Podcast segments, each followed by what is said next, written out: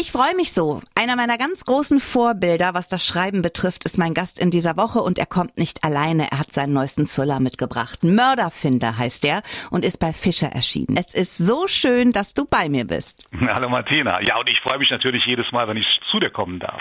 Erzähl mal, wie geht's dir? Wie bist du durch die Corona-Zeit gekommen?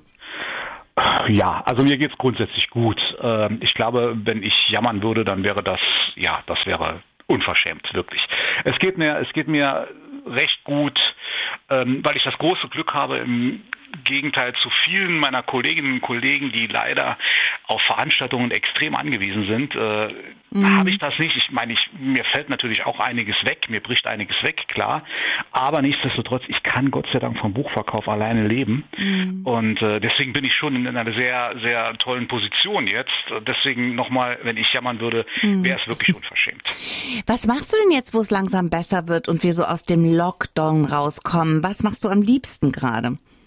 Ja gut, also ich glaube, da geht es mir genau wie allen anderen Menschen auch unter Menschen gehen, rauskommen, wieder soziale Kontakte pflegen, ja, unterhalten, wobei man sich in die Augen schauen kann. Mhm. Und, und, und. Das sind alles Dinge, auf die ich mich sehr, sehr freue und die ich auch schon wieder tue und genieße. Was ist mit den Lesungen? Gehen die bei dir auch bald wieder los oder seid ihr da noch nicht so ganz äh, so ganz klar? Weil so, so ganz klar ist es ja noch gar nicht, mit wie vielen Leuten und wann, wo, draußen, drinnen und so weiter und so fort. Ja, richtig. Es ist natürlich so, dass Lesungen äh, nicht so spontan geplant werden können. Die brauchen ja immer ein bisschen Vorlauf. Das heißt, ähm, Lesungen, die jetzt stattfinden sollten oder würden, hätten ja schon vor mindestens drei, vier Monaten geplant werden müssen.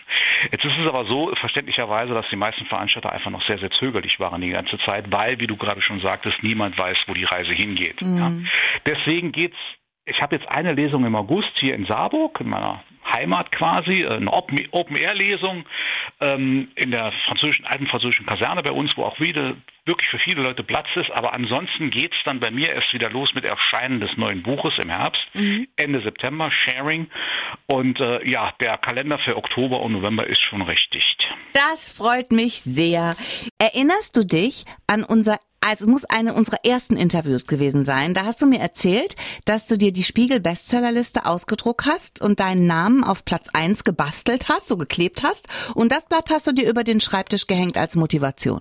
Ganz genau. Ich habe mich quasi selbst, äh, ja, wie soll ich sagen, selbst in das Licht geführt, äh, auf gewisse Art und Weise aber mich dahingehend auch motiviert, weil immer wieder beim Schreiben, wenn ich hochgeguckt habe oder beziehungsweise in dem Fall nach unten geguckt habe, an den unteren Rand des Monitors, wo dieses, dieses manipulierte Foto der Spiegel Bestsellerliste hing, äh, habe ich dort meinen Namen gelesen und habe das, was ich gerade geschrieben habe, nochmal durchgelesen und habe dann meist festgestellt, nein, das ist mir einfach noch nicht gut genug, da geht noch was, dann kann man noch was besser machen immer im Hinblick auf diese Bestsellerliste.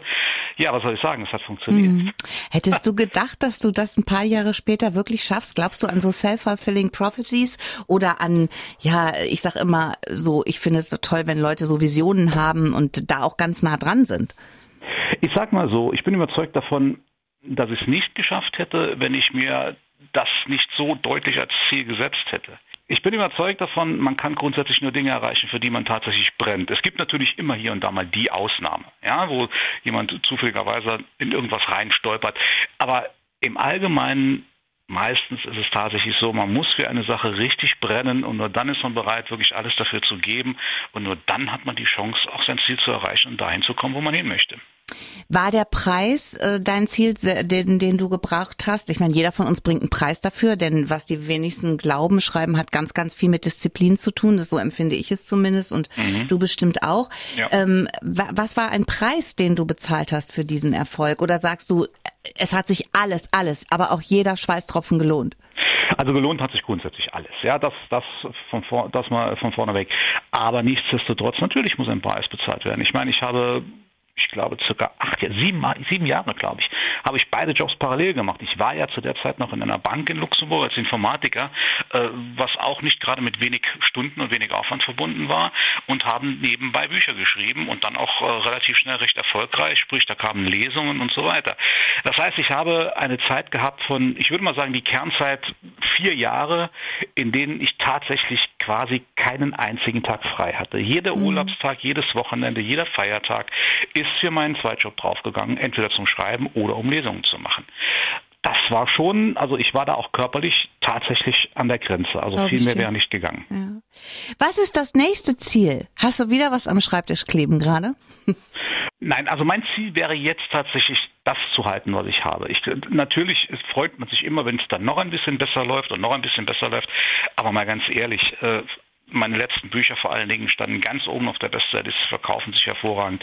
Äh, ich habe eine tolle, eine, eine tolle Fanbase, mit der ich einen, mit der ich einen super Kontakt habe, mit den meisten oder mit vielen von, von meinen Leserinnen und Lesern. Das macht alles so riesen, riesengroßen Spaß. Wenn ich mir das noch möglichst viele Jahre halten kann, dann ist das eine ganz tolle Sache. Arno Strobel schreibt Thriller, die unter die Haut gehen. Er steht mit seinen Büchern oft wochenlang auf den Bestsellerlisten und Gott sei Dank gehen ihm die Ideen nicht aus. Gerade ist sein neuestes erschienen, Mörderfinder bei Fischer. Arno, Fallanalytiker Max Bischoff ist zurück. Das, das hätte ich nicht wirklich gedacht, aber ich habe mich mega gefreut. Hast du dich denn auch gefreut, wieder über ihn zu schreiben?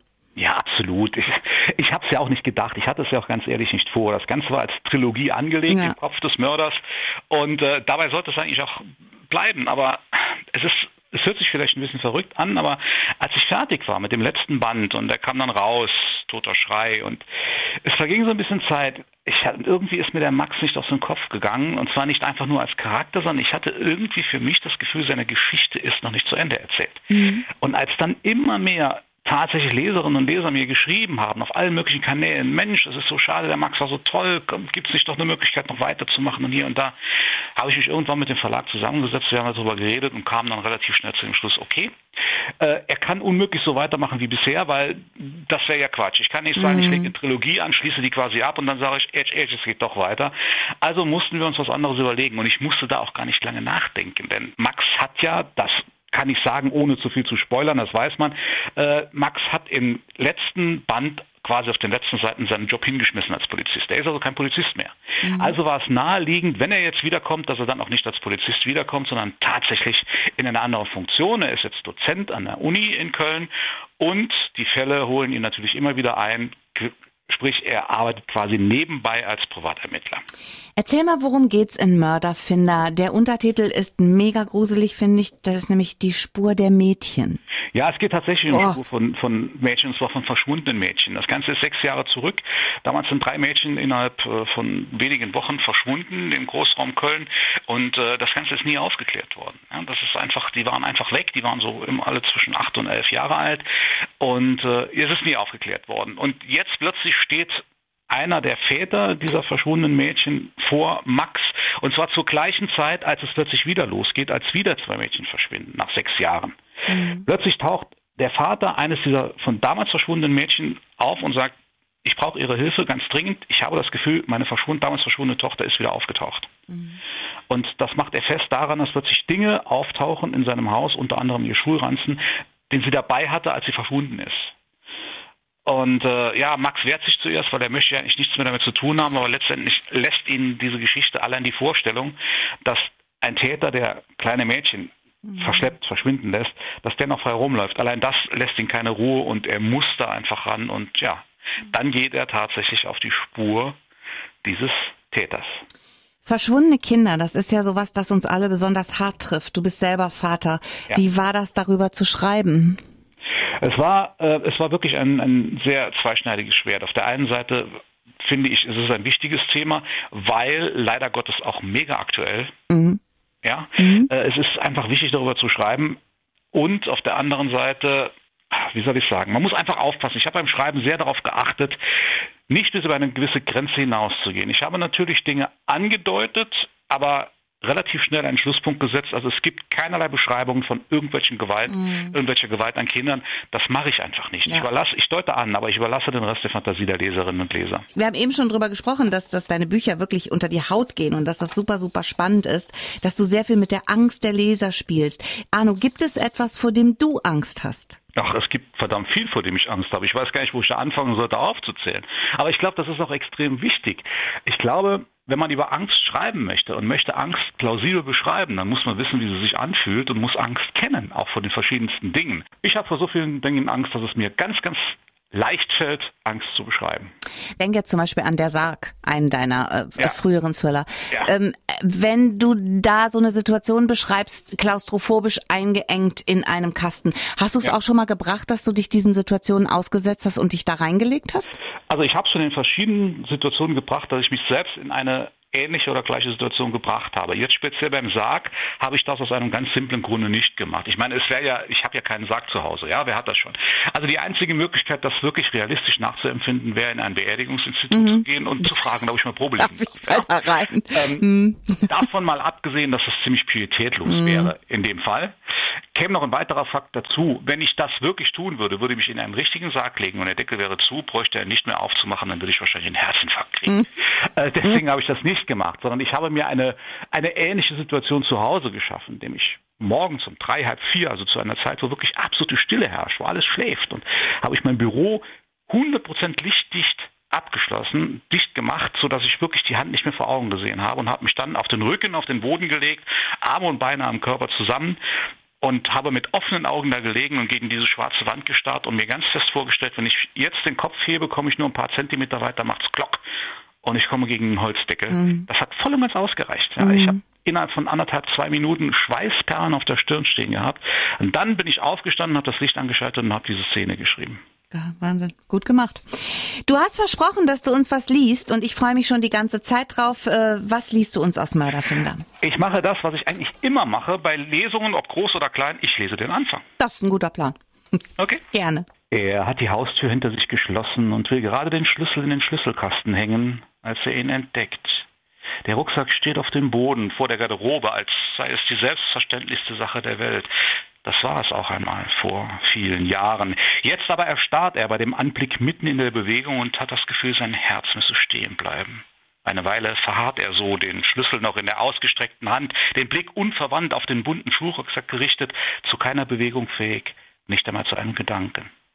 Irgendwann, er weiß nicht, wie viel Zeit vergangen ist, setzen sein Denken und seine Bewegungsfähigkeit wieder ein. Er öffnet die Hand und der Schlüssel fällt klirrend zu Boden. Es ist ihm egal. Leni, flüstert er. Er macht vorsichtig einen Schritt auf den Rucksack zu, noch einen, als könne eine zu schnelle Bewegung dazu führen, dass er plötzlich wieder verschwindet. Er braucht sich nicht zu bücken, um ihn sich näher anzusehen. Es ist nicht nötig, ihn hochzuheben. Er weiß, wem dieser Schulrucksack gehört. Dennoch streckt er zögernd die Hand aus, um sich davon zu überzeugen, dass es keine Halluzination ist. Diesmal nicht. Ich habe Gänsehaut. Habe ich aber immer. Ich habe dieses Buch verschlungen. Ich, ich war eigentlich gar nicht, ich wollte gar nicht. Also ich, ich hatte es bekommen, habe es neben mich gelegt und hatte fünf Minuten und wollte mal reinblättern. Aus den fünf Minuten wurde eine halbe Stunde, dann musste ich es weglegen und am selben Abend habe ich bis ganz spät nachts gelesen. Es ist großartig. Das ist ein tolles Kompliment, vielen Dank. Ja, du hast gesagt, der nächste große Thriller kommt im Herbst. Was ist denn da? Kannst du schon ein bisschen verraten? Ja, also es, es wird jetzt zukünftig so sein, dass pro Jahr zwei Bücher von mir rauskommen im Fischer Verlag. Einmal im Herbst, jeweils wahrscheinlich wird das immer im März sein, halt ein Band des Mörderfinders, also mhm. Max Bischof. Und jeweils im Herbst, Ende September, ein Solo-Psychothriller. Und der nächste Solo-Psychothriller, der kommt, wird jetzt am 29. September diesen Jahres sein und der heißt Sharing. Da geht es also tatsächlich wieder um ein aktuelles Thema, nämlich um Carsharing, Wohnungssharing und so weiter.